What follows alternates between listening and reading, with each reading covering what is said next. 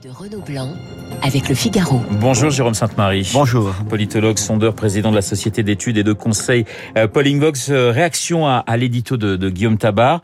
Éric Zemmour a-t-il un, un avenir politique euh, selon vous? Oui, je crois que Guillaume Tabar parle d'or. Alors, je prolongerai simplement ce qu'il vient de dire sur la notion d'électorat. Excusez-moi de cette généralité, mais qu'est-ce qu'on appelle un électorat? Parce qu'effectivement, les partisans d'Éric Zemmour disent nous pesons 7%. Si on additionne avec le score de Marine Le Pen, on est à 30%, on est au niveau de la gauche, etc. Mais euh, c'est se tromper, je crois, sur ce qu'est un électorat. En fait, c'est derrière le même mot, on met deux choses. D'une part, simplement la somme des gens qui se sont rencontrés, si j'ose dire, par hasard, lors d'un vote le dimanche. Et puis, bon, tout ça fait, bah, en l'occurrence, 7%. Et euh, ça peut donc, c'est un nom qui solidifie quelque chose qui existe à l'état un peu gazeux en réalité. Ou bien il y a des vrais électorats, si j'ose dire, des choses qui durent dans le temps. Ça a été l'électorat socialiste, l'électorat communiste, l'électorat gaulliste, l'électorat... aujourd'hui Marine Le Pen pour L'électorat Le Peniste, c'est-à-dire euh, un vote qui est devenu une habitude et qui est presque devenu une identité. Et qu'effectivement, il y a quelque chose qui existe, qui n'est pas la totalité du vote lepéniste ou du vote communiste d'autrefois, mais qui est un électorat des gens qui portent cela et qui le renouvellent en quelque sorte. Je crois qu'on n'en est pas encore là pour euh, Éric Zemmour. C'était un peu l'idée de Guillaume Tabar, c'est peut-être que son œuvre serait aujourd'hui de se construire un réel électorat. Alors ça, c'est la grande différence, j'allais dire, avec Marine Le Pen. Vous estimez que qu'avec l'élection euh, présidentielle, elle est entrée dans une nouvelle dimension politique? Oui, ça remet un peu en cause, ça serait la seule nuance que j'aurais par rapport à, au propos de Guillaume Tabar, la notion de plafond de verre. Cette notion de plafond de verre est quand même une notion euh, qui est très mouvante au fond. On a connu un plafond de verre à 15% pour Jean-Marie Le Pen, ensuite à 23% pour elle, désormais euh, ça augmente à 34 euh, au second tour de 2017, désormais 41,5.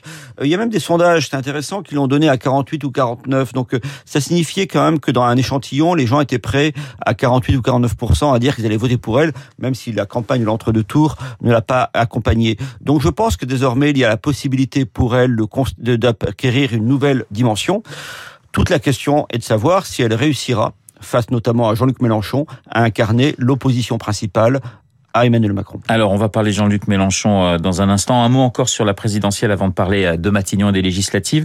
Pour vous, 2022 serait, euh, Jérôme Sainte-Marie, serait la conclusion d'une phase de, de, réalignement électoral qui avait été amorcée en 2017. Oui, je m'inspire du sociologue Pierre Martin, hein, qui a travaillé sur les alignements. Les alignements électoraux, c'est le fait que des groupes sociaux ont l'habitude de voter pour une formation, pour un camp politique. Grosso modo, à une époque, les instituteurs du public votaient socialistes. Voilà. Et les pharmaciens libéraux voter pour la droite euh, libérale. C'était aussi bête que cela, mais ça, ça compte énormément. C'est ce qui fait la stabilité des systèmes politiques. C'est pour ça que pendant longtemps, on a vécu avec un clivage gauche-droite, avec une alternance, mais c'était quelques centaines ou quelques millions de voix qui faisaient simplement la bascule. Mais enfin, le système était assez stable. Euh, ce système a volé en éclats durant le quinquennat de François Hollande. Il y a eu une élection de désalignement de dispersion, de donc euh, de crise des, du clivage ancien en 2017. Ouais. Et au fil du quinquennat, l'offre macroniste, qui pouvait apparaître, pas à moi d'ailleurs, mais à certains comme un accident de l'histoire, eh bien, a confirmé sa présence. Il a échappé à personne qu'Emmanuel Macron a accru son score de 4 points, son score de premier tour en 5 ans. Et euh, donc, il y a des gens qui ont trouvé, les cadres, une partie des retraités, qui ont les, les, hauts fonctionnaires, tout cela, qui ont trouvé euh, dans le vote Macron la véritable, leur véritable identité politique. Autant en 2017, on pouvait parler de, de, de vote par de président par surprise. Voilà. Ça n'est plus le cas aujourd'hui et ce n'est même plus un président par défaut. Voilà, ça a deux conséquences. La première, c'est que c'est un réalignement. Je pense que le nouveau clivage euh, s'impose. Les trois dernières élections nationales élection présidentielle 2017, élection européenne 2019 et enfin et ces élections présidentielles là euh, ont montré que le clivage gauche-droite était quand même remplacé. L'autre conséquence, effectivement, comme vous l'avez suggéré, c'est que autant euh, beaucoup de Français pouvaient ont un peu découvert leur nouveau président en 2017. Il y avait eu l'affaire Fillon, tout cela, c'était presque... Certains pouvaient avoir l'impression que c'était accidentel, ce qui donnait aussi à certains l'impression que c'était pas tout à fait légitime ce qui a suscité euh, des mouvements sociaux, y compris chez les Gilets jaunes. Là, en 2022, la position d'Emmanuel Macron est beaucoup plus forte. Il a accru, je le répète, son score de premier tour. Il est président depuis cinq ans, il a connu de nombreuses crises. qu'on le veuille ou non, eh bien, euh, cette élection très large, 58% au second tour, euh, même si elle est moins large qu'il y a cinq ans, le rend, à mon avis, beaucoup plus fort, beaucoup plus légitime.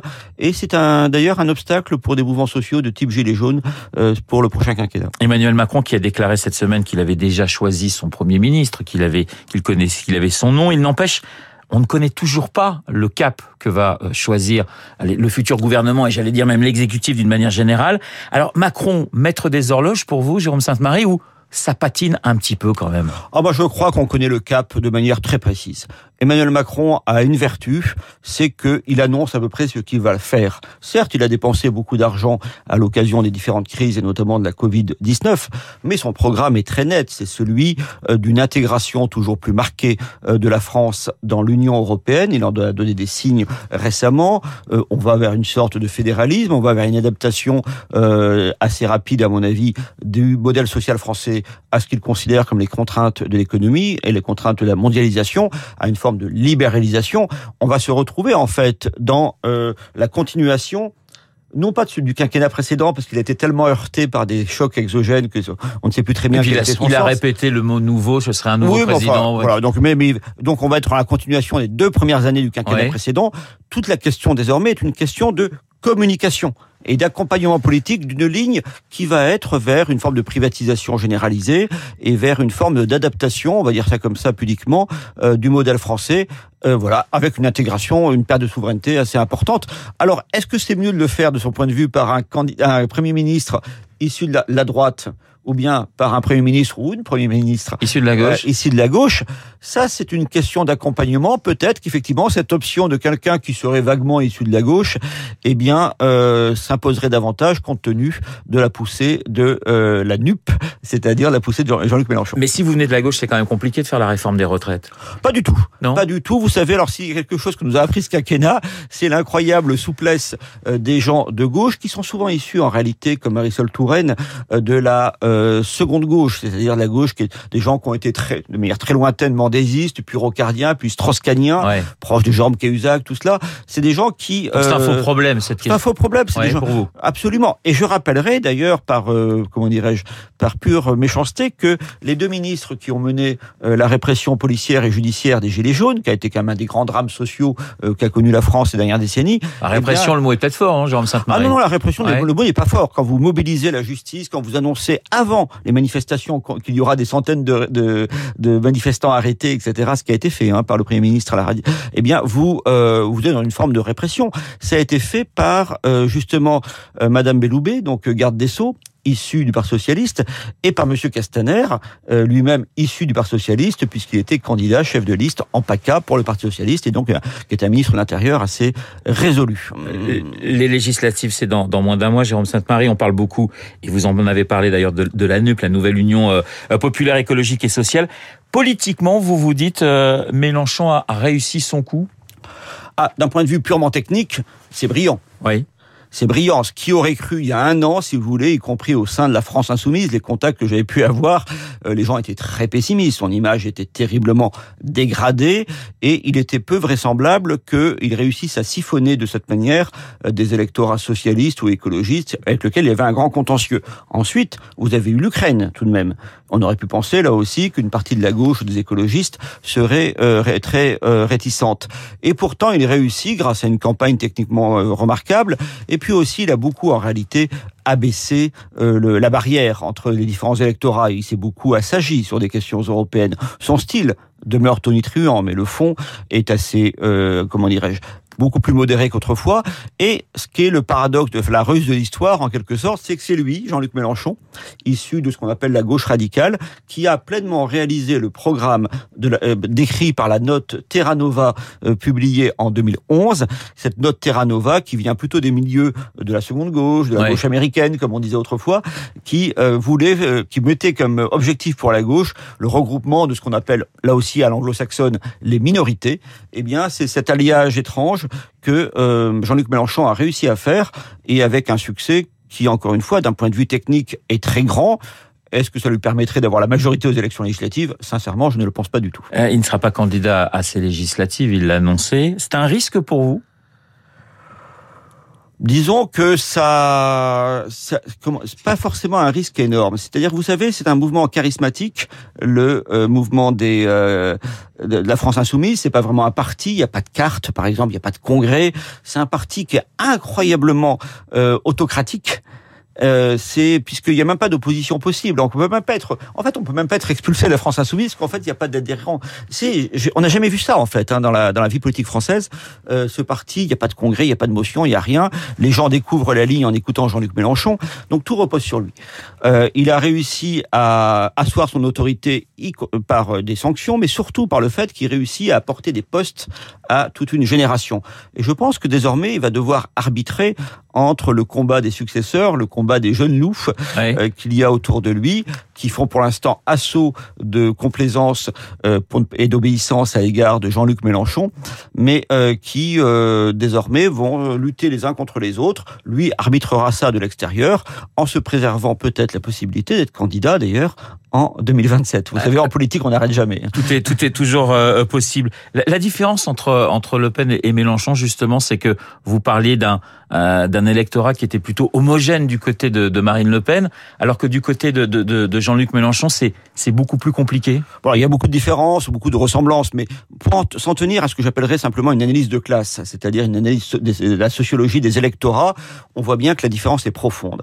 Marine Le Pen triomphe, c'est sa force et un peu sa limite dans euh, dans le comment dirais-je les travailleurs modestes du secteur privé les ouvriers, les employés, donc la moitié de la population active, les petits indépendants, et euh, donc les travailleurs pauvres du secteur privé, aux travailleurs modestes, mais euh, qui ne sont pas issus de l'immigration extra-européenne. Inversement, Jean-Luc Mélenchon, c'est pas encore ce que j'appellerais un bloc, mais en tout cas, c'est euh, la rencontre de trois populations essentielles. D'une part, tout l'univers de la fonction publique et de la dépense publique. Si vous écoutez les insoumis, il n'y a pas de problème qui ne soit pas soluble dans un, un, accroissement de la dépense publique. C'est à la fois leur, euh, comment dire, leur naïveté, puis surtout leur intérêt, parce que beaucoup en dépendent. Ensuite, vous avez la, une autre population qui s'agrège à cela, qu'on voit beaucoup à Paris, qui est la, ce que j'appellerais la petite bourgeoisie diplômée. Ouais. Des gens qui ont fait des études, qui ont une valeur plus ou moins grande, mais qui se sentent frustrés quant à la reconnaissance de leur diplôme. Il a fait un très bon score, effectivement, dans la capitale. Hein. C'est ce qu'on appelle les bobos, dans le 11e, tout cela. Vous avez effectivement toute cette population-là qui sont relativement aisés au niveau national, mais qui vivent, euh, qui ont du mal à payer leur loyer dans les, dans les grandes villes, si vous voulez, et qui ont l'impression de ne pas être totalement reconnus. Et puis, on en a beaucoup commenté, vous avez une troisième population euh, qui est la population de, de travailleurs, généralement d'ailleurs assez modestes aussi, mais qui sont issus de l'immigration, de l'immigration extra-européenne. Peut-on parler de vote communautaire? J'en suis pas sûr, sincèrement. Ça peut exister dans certaines communes, c'est-à-dire des gens qui vont voter en tant que musulmans à l'instigation éventuellement d'autorités religieuses. Ça peut exister, ça existe même certainement, mais là, c'est au niveau national, c'est pas le cas. C'est simplement des gens qui sont sensibles au programme social de Jean-Luc Mélenchon et qui, pour différentes raisons, ne souhaitent pas euh, voter pour Marine Le Pen. Donc c'est c'est pas les mêmes catégories. Pour aller très très rapidement et pour finir, euh, autant Marine Le Pen c'est très populaire, pour euh, Jean-Luc Mélenchon, c'est plutôt petit bourgeois. Dernière question, Jérôme Sainte-Marie. Il y a du suspense pour ces législatives J'ai l'impression que non, si je vous écoute. Euh, il y a un suspense quand même sur la représentation de l'opposition. Est-ce que Marine Le Pen réussira à avoir un groupe? Est-ce qu'elle réussira à avoir à faire croître de manière significative le nombre de ses députés? Euh, C'est pas évident. Déjà une trentaine de députés serait un certain succès puisqu'elle n'a pas d'alliés de second tour. Et je pense que Jean-Luc Mélenchon et la NUP vont servir une deuxième fois Emmanuel Macron. On sait que Jean-Luc Mélenchon a œuvré pour la réélection d'Emmanuel Macron entre les deux tours. Et là, il va, à mon avis, évincer les autres oppositions pour euh, dans les dans les duels de second tour, euh, mais à mon avis euh, dans des dans le cadre de duels NUP ou France Insoumise d'un côté et LREM de l'autre, le parti du président de la République est très bien placé. Je pense qu'il aura du coup une majorité absolue. De mon point de vue, il n'y a pas un immense suspense. Renaissance maintenant, hein, Jérôme Sainte-Marie. Renaissance, voilà. Merci beaucoup, Jérôme Sainte-Marie, d'avoir été ce matin mon invité politologue sondeur, le président euh, de la Société d'études et de conseil Pauling Vox ce matin dans le studio de Radio Classique 8h30. Euh, dans un instant, nous allons retrouver Charles Bonner pour l'essentiel de la